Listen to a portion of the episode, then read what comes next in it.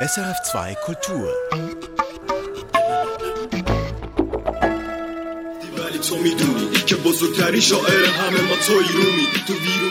Diesen Song widmet der iranische Rapper Yas dem Dichter Jalal ad-Din Rumi. Rumi lebte im 13. Jahrhundert. Yas nennt Rumi den größten persischen Dichter und dankt ihm für die Inspiration. Eine Inspiration, die offenbar eine Zeitspanne von fast 800 Jahren überdauert hat und bis heute wirkt. Aber lassen Sie uns am Anfang beginnen. Mein Name Nadine Lützelschwab. Was also macht Rumis Dichtung aus dem 13. Jahrhundert noch heute aktuell? Dieser Frage widmet sich die heutige Perspektivensendung am Beispiel von Rumis Werk Masnavi Manavi. Islamwissenschaftler Urs Gösken meint, es sei das zeitlose Thema des Masnavi. Es geht um Sinnsuche, spirituelle Orientierung. Und das war im 13. Jahrhundert offensichtlich aktuell. Sonst hätte Rumi auch damals kein Publikum gefunden. Und ja, im 21. Jahrhundert ist das ja auch aktuell.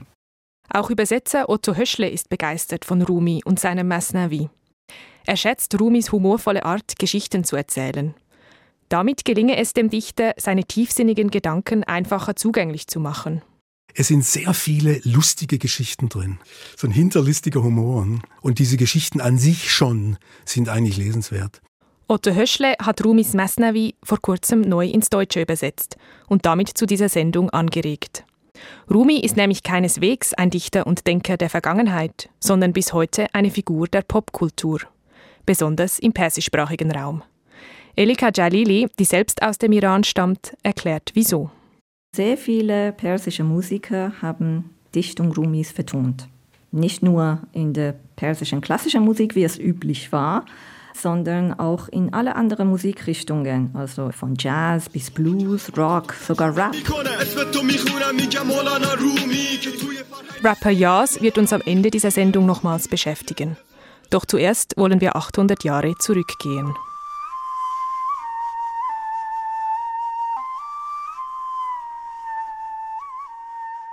Jalal ad-Din Rumi. Er wurde im Jahr 1207 in Balch im heutigen Afghanistan geboren. Zunächst trat er in die Fußstapfen seines Vaters. Der war ein bekannter islamischer Rechtsgelehrter und Theologe.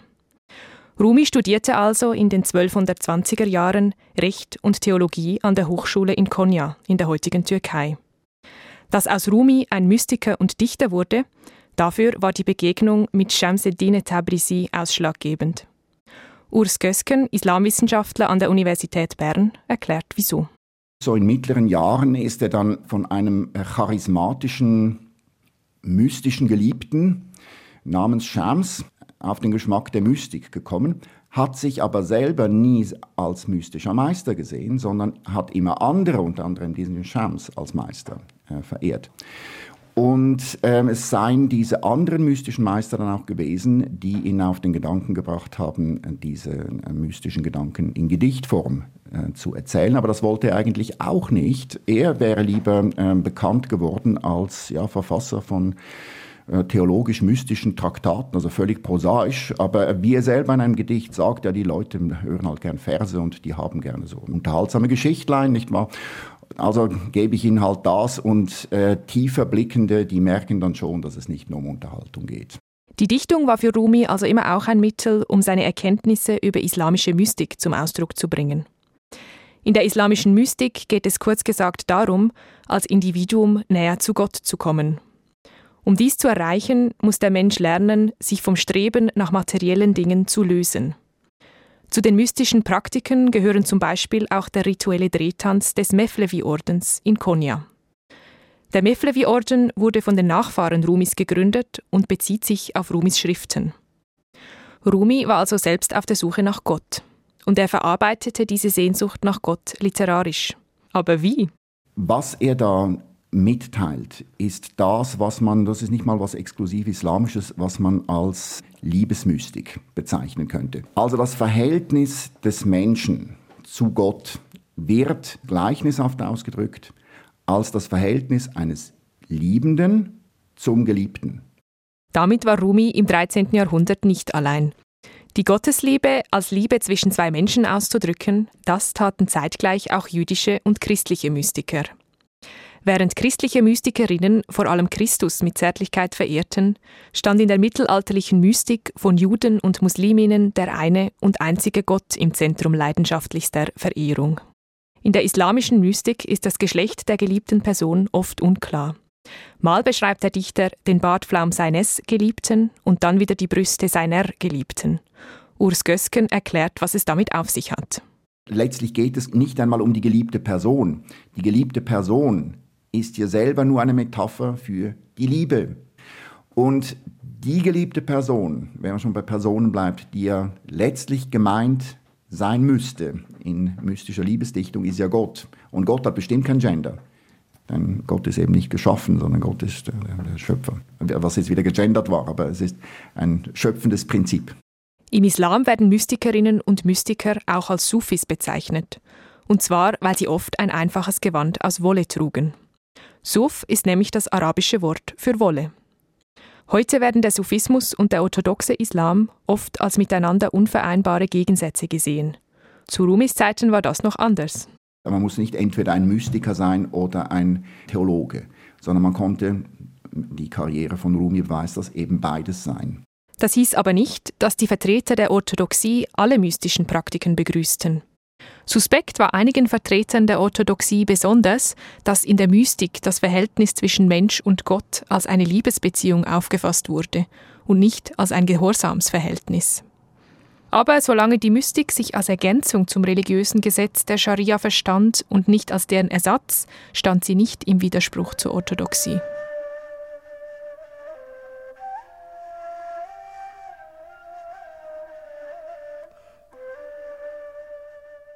Die Suche nach Gott und nach dem Sinn, sie ist also ein zentrales Motiv in Rumis literarischem Werk. Genau darum geht es auch in seinem Masnaviye Manavi, dem Lehrgedicht über den Sinn. Es handelt sich um Rumis letztes Werk, das er kurz vor seinem Tod im Jahr 1273 vollendete.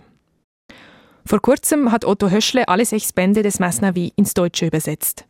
Es ist dies auch die erste Gesamtübersetzung in Versform ins Deutsche überhaupt.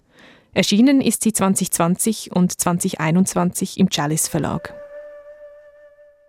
نی حریف هر که از یاری برید پرده هایش پرده های ما درید همچونه زهری و تریاقی که دید همچونه دمساز و مشتاقی که دید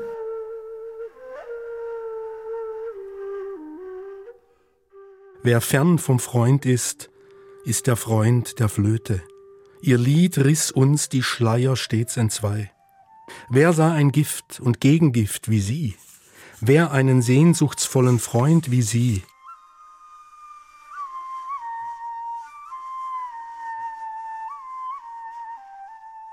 Das war eine kurze Kostprobe aus Rumis Masnavi. Auf Persisch gelesen von Elika Jalili, auf Deutsch von Otto Höschle. Ich stelle mir die Übersetzung eines so hochpoetischen Textes schwierig vor. Übersetzer Otto Höschle stimmt mir zu und erläutert, Rumis Sprache ist ja in mancher Hinsicht sehr komplex. Erstens mal, er braucht sehr viele arabische Wörter, vielleicht mehr als der durchschnittliche Gelehrte oder Dichter seiner Zeit. Dann hat er eine Unmenge an Wortspielen. Man kann sagen, die, die Reime an sich äh, gehen schon in Richtung Wortspiel häufig. Und das Tolle ist, dass er noch viele Binnenreime macht. Und das sind lauter Dinge, die man im Persischen ganz toll kann. Auch die zahlreichen Bedeutungen, die ein einziges persisches Wort im Deutschen haben kann, stellten für den Übersetzer eine Herausforderung dar. Die Wörter sind ja unheimlich vieldeutig. Deshalb ist auch das Nachschlagen im Wörterbuch manchmal wie eine Lotterie. Also da sind Wörter, die das meinen aus dem Alltag. Dann meinen sie zugleich das aus dem mystischen Bereich und dann vielleicht noch aus dem Geschäftsbereich. Und wie mein Professor dann immer sagte, und dann heißen sie auch noch irgendeine Schweinerei. Also das ist wirklich sehr, sehr ambivalent. Ne? Um diese sprachlichen Besonderheiten klingend ins Deutsche zu bringen, musste sich der Übersetzer etwas einfallen lassen. Otto Höschle entschied sich für den Blankvers.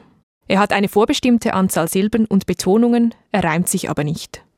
Dieser Blankvers bot ihm die nötige Flexibilität, sagt der Übersetzer. Ich muss sehr selten Wörter weglassen, weil sie keinen Platz haben in diesem Schema.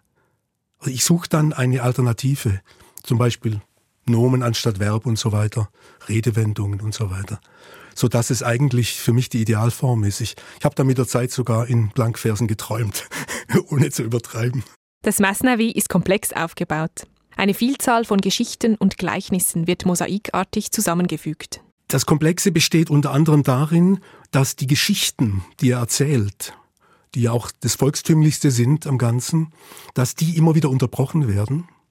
Entweder durch philosophisch, theosophische Überlegungen, die zu dem Werk passen, also zu der Geschichte passen, oder dann durch andere Geschichten. Aber es ist natürlich ein unheimlich reizvolles Spielchen, das er da treibt. Äh, es ist eigentlich auch modern, denn er ist nicht einer, der äh, eins ans andere reiht. Dieses lineare Erzählen ist nicht sein Ding. Eine der erzählten Geschichten gleich zu Beginn des sechsbändigen Werkes ist die Klage der Rohrflöte, in die wir nun reinhören wollen. بشنو از نی چون حکایت می کند از جدایی ها شکایت می کند که از نیستان تا مرا ببریدند از نفیرم مرد و زن نالیدند Hör zu, wie dieses Schilfrohr sich beklagt, wie es von seinem Trennungsschmerz erzählt. Seit man mich abgeschnitten hat vom Röhricht, klagt Mann und Frau in meinen Flötentönen.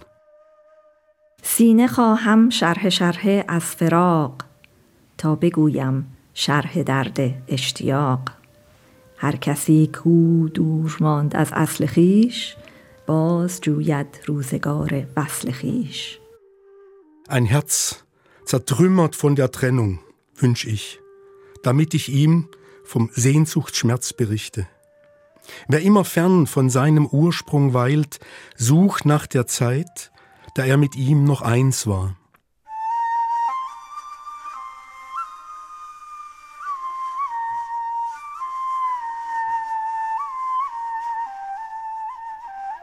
Am Anfang der Erzählungen im Mesnavi steht also die Klage der Rohrflöte. Das ist natürlich kein Zufall. Darin sind sich Übersetzer Otto Höschle und Islamwissenschaftler Urs Gösken einig. Otto Höschle sieht in der Geschichte der Rohrflöte eine komprimierte Botschaft, also eine Zusammenfassung des Mesnavi. Und zwar ist die Rohrflöte aus dem Schilf, aus dem Röhricht rausgeschnitten und sehnt sich zurück ins Röhricht. Sie ist vom Schilfbestand getrennt und ist alleingestellt und klagt. Und das Raffinierte ist natürlich, dass ihr Klang, der Flötenklang, die Klage ist über dieses Getrenntsein vom Röhricht, sprich die Klage dessen, der in Gott verliebt ist, der Gott liebt, über dessen Trennung von Gott. Und das ist eigentlich die, die Quintessenz dieses Beginns, aber letztlich auch des Buches. Denn die Liebe zu Gott ist äh, das Zentrum von allem. Also das ist wirklich eine, eine Liebestheologie, eine Liebesmystik, kann man sagen, die ihresgleichen sucht. Urs Gösken geht sogar noch weiter. Für ihn vermittelt die Rohrflöte gar die göttliche Botschaft. Und zwar, weil sie mit ihrer Klage zeitweise auch die Erzählerin des Masnavi ist. Schon das ganze Masnavi selber ist eigentlich eine Riesenrahmenerzählung, denn ähm, es ist eigentlich das Schilfrohr, durch das der Atem des Flötenspielers geht oder eben die Hülle, die unbelebte Hülle des Menschen, durch die der Odem Gottes zieht, damit der Mensch erschaffen und belebt wird oder beseelt wird, von dem er sich das ganze Masnavi erzählen lässt, der, äh, der Rumi. Die Rohrflöte macht also selber die schmerzliche Erfahrung, von ihrem Ursprung, dem Schilfrohr, getrennt zu sein. Genauso ergeht es dem Sinnsuchenden, der getrennt ist von Gott. Andererseits vermittelt die Flöte mit ihrer Klage überhaupt erst die Geschichte, eben das Masnavi, über die Suche nach Gott. Ganz schön raffiniert und komplex. Zum Glück sind da auch noch die humorvollen Geschichten. Sie sollen den Kern der Botschaft leichter zugänglich machen.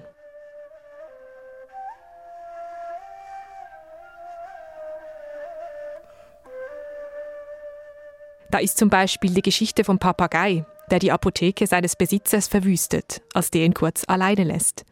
Als der Besitzer zurückkommt, ist er sehr wütend auf seinen Papagei und wird sogar handgreiflich. Der Besitzer haut ihm eine auf den Schädel, dass er eine Glatze kriegt, dass er also die Federn verliert auf dem, auf dem Kopf. Und dann ist die Pointe, dann kommt ein Derwisch vorbei, ein Sufi, der auch eine Glatze hat. Und dann sagt er zu ihm, du Derwisch, hör mal, du hast doch bestimmt auch deinem Meister die Gläschen zerbrochen. Es ist dieser hinterlistige Humor Rumis, gewürzt mit einer guten Prise Selbstironie, der Übersetzer Otto Höschle, aber auch mich als Leserin immer wieder zum Schmunzeln bringt. Ich könnte mich nun schlicht an den pointiert erzählten Tierfabeln und Anekdoten erfreuen. Oder aber ich kann mir Gedanken über die tiefere Bedeutung hinter diesen Geschichten machen. Genau das zeichnet Rumis Mesnavi aus. Es kann auf unterschiedlichen Ebenen gelesen werden. Islamwissenschaftler Urs Gösken erklärt es so. Es ist ja nicht so, dass es einen Unterhaltungsteil gibt im Masnavi und einen Fachteil, nein, äh, sondern anhand dieser Geschichten sollen mystische Zusammenhänge ausgedrückt werden. Eben zum Beispiel wie diese Geschichte mit der Fliege und dem Misthaufen oder so. Und es gibt noch andere. Zum Teil sind die auch, äh, sind auch sehr, sehr witzig. Also sind sehr, sind sehr gut erzählt. Ähm, und man ja, könnte sich jetzt einfach davon unterhalten lassen. Aber man kann auch darüber nachdenken, für was das steht wenn man will. Nicht wahr? Eben, es, es liegt für jeden was drin. Die Geschichte mit der Fliege ist auch Übersetzer Otto Höschle im Gedächtnis geblieben. Da gibt es also die unglaublichsten weit hergeholten Dinge, zum Beispiel die Fliege, die auf einem Strohhalm über ein, eine Jauchepfütze äh, steuert und sich einbildet, sie ist ein Kapitän von einem Schiff und die Jauchepfütze ist das Weltmeer. Ne? Ich kann nun über das Bild der Fliege auf dem Strohhalm schmunzeln. Eine Fliege, die sich für einen Kapitän hält. Oder ich kann die Anekdote allegorisch deuten. Dann wäre die Fliege der Mensch. Der Mensch, der in seiner Selbstbezogenheit, ja in seiner Überheblichkeit nicht begreift, dass es nicht das Weltmeer ist, das er beherrscht, sondern nur eine Jauchepfütze. Und es ist nicht umsonst eine Jauchepfütze, die von der Fliege für das Weltmeer gehalten wird. Als verdorben und sündhaft erscheint das Weltmeer oder die materielle Welt. Hier spielt die mystische Tradition der Weltabkehr eine Rolle. Für den Menschen auf dem mystischen Weg ist es gar nicht erstrebenswert, diese Welt zu beherrschen, denn der wahre Weg liegt in der Abkehr von der Welt und in der Hinwendung zu Gott.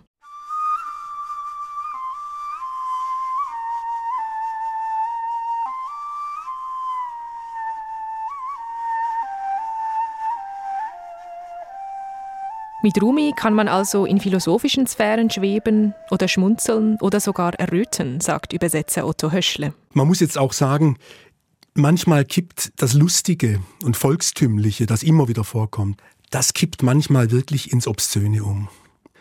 Es geht so weit, dass der Übersetzer Nicholson, der Engländer, damals in den 20er Jahren notabene, dass er sich schämte, das ins Englische zu übersetzen und das Lateinisch übersetzte. Man kann sich ihn fast vorstellen, wie er errötet ist, der in der viktorianischen Zeit aufgewachsene Gelehrte. Also Sie sehen, die Vielfalt ist ganz enorm. Die ist, man wird nie fertig damit. Beispiele für solch zotige Textstellen sind etwa die Ratschläge, die ein Vater seiner Tochter gibt, wie sie Sex haben kann, ohne schwanger zu werden. Der Vater rät ihr, Kommt die Verzückung, der Erguss, die Freude, hast du dich gleich vor ihm zurückzuziehen? Die Tochter antwortet, Wie weiß ich, wann er sich ergießt? Verborgen ist das, nicht vorhersehbar. Darauf der Vater, Wenn seine Augen sich verdrehen, weißt du genau, jetzt kommt er zum Erguss. Was beim Übersetzer Nicholson Anfang des 20. Jahrhunderts Schamgefühle hervorrief, wurde von Rumi noch unverblümt beschrieben. Neben diesen zotigen Geschichten, den humorvollen Anekdoten und der Suche nach Gott ist in Rumis Masnavi auch noch anderes Thema. Der Koran zum Beispiel, so Übersetzer Otto Höschle. Andere Dinge sind einfach Anekdoten über Menschen. Und die zieht er überall her, aus der ganzen damaligen äh, Welt des Denkens und der, der Kultur. Äh, natürlich sehr viel vom Koran. Und da baut er dann Geschichten ein über Propheten vor allem, zu diesen Propheten gehört übrigens auch Jesus. Den mag er ganz besonders als letzter Prophet vor Mohammed. Und ähm, er macht dann aus diesen Geschichten, die im Koran vorkommen, macht er geradezu neue Geschichten, indem er sie ausmalt, indem er Sachen dazu dichtet. Ne? Auch Islamwissenschaftler Urs Gösken gewann bei der Lektüre des Masnavi diesen Eindruck. Wenn man das Masnavi durchliest, dann stößt man dauernd auf Koranstellen. Und diese Koranstellen, die werden dann mystisch gedeutet. Und also ich bin nicht sicher, also ich bin fast durch, aber vielleicht habe ich jetzt, ohne es zu merken, den ganzen Koran auch noch gleich gelesen, weil es kommt kaum je dieselbe Stelle zweimal. Man könne das Masnavi also auch als mystischen Korankommentar verstehen. Dies taten Gelehrte und Dichter im Nahen Osten bereits wenige Generationen nach Rumi. Vom Dichter und Mystiker Jami, der im 15. Jahrhundert lebte, ist die Aussage überliefert, Rumis Masnavi sei der Koran auf Persisch.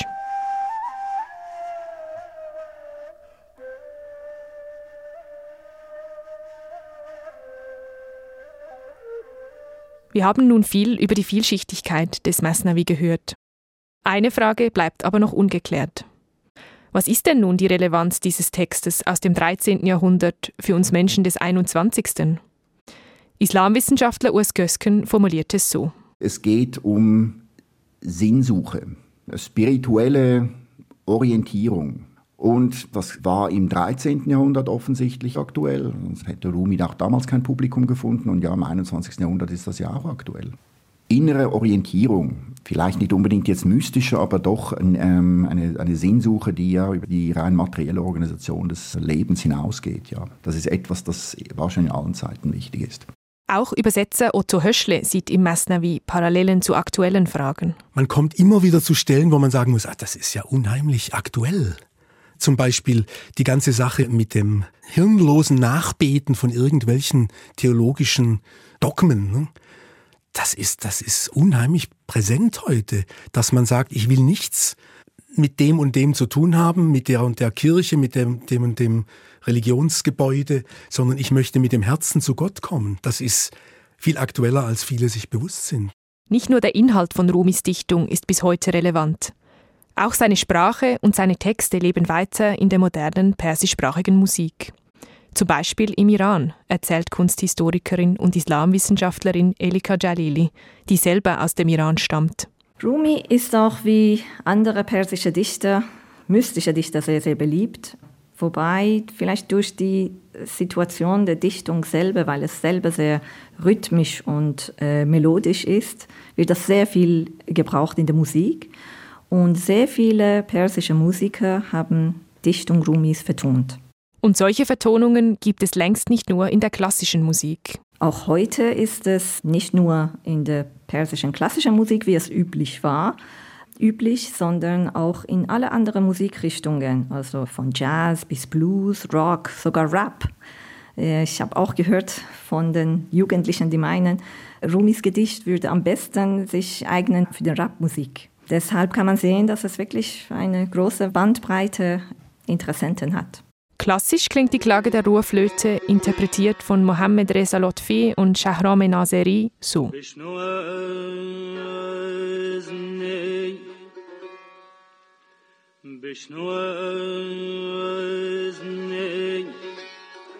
چون حکایت می Wer sich mehr für Jazz interessiert, findet bei der Sängerin Rano Farhan die Vertonung eines Gedichtes aus Rumis Werk Divane Shams.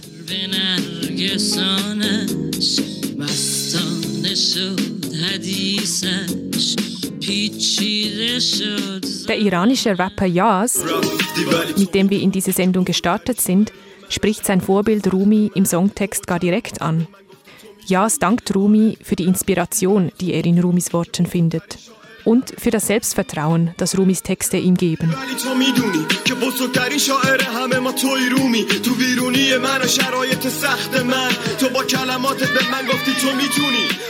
Wörtlich rappt Jas zum Schluss des Ausschnitts. In deinen Worten sagst du zu mir, du kannst es. Es scheint schon erstaunlich, dass sich ein Rapper des 21. Jahrhunderts auf einen Dichter des 13. bezieht. Elika Jalili erklärt sich dieses anhaltende Interesse an Rumi durch die mündliche Tradition, die im Iran sehr stark sei. Die Dichtung wurde immer vorgelesen und von Meister, Schüler oder von Person zu Person so übertragen. Deshalb kennen auch viele viele Dichtungen vor allem übers Ohr. Das trifft auch auf Elika Jalili persönlich zu. Man sagt von mir selber, bevor ich äh, in die Schule gegangen bin, habe ich viele Gedichte gelernt, weil mein Vater mir immer Gedichte vorgelesen hat. Und so wie ihr gehe es vielen Iranerinnen und Iranern. Deshalb sieht man und erstaunt man immer wieder bei Menschen von verschiedener Bildung, dass sie dennoch, wenn es um Dichtung geht, gewisse Verse direkt auswendig können. Viele Sprichworte, die von einer Dichtung ableiten, belegen auch die Situation, dass es, dass es wirklich sehr gebräuchlich ist. Es ist nicht nur etwas Altes, was in einem Buch existiert, sondern die Menschen leben mit Literatur in Iran. Erst kürzlich bei einem Aufenthalt im Iran sei dies wieder bewusst geworden, erzählt Elika Jalili und zeigt mir eine Quittung aus einem Café in Teheran. Ganz unten sieht man zwei Zeilen aus einem Hafez-Gedicht mit dem Titel Emruz ba Hafez, also heute mit Hafez.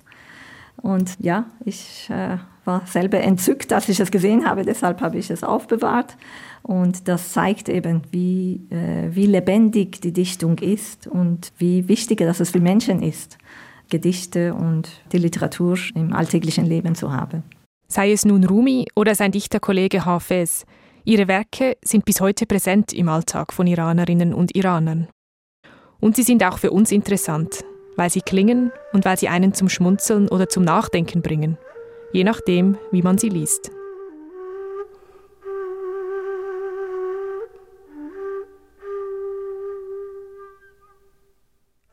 Erfahren Sie mehr über unsere Sendungen auf unserer Homepage srf.ch-kultur.